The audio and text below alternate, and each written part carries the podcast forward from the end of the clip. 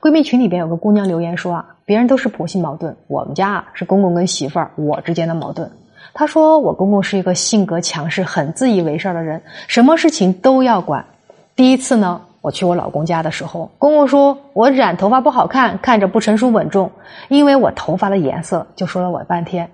我爸妈呢从外地来商量结婚的事情。公公却说啊，嘿，你们又不是卖女儿，彩礼这些钱，反正啊，以后啊，他们都要留给老公和我的，所以啊，给来给去没意思，不能要。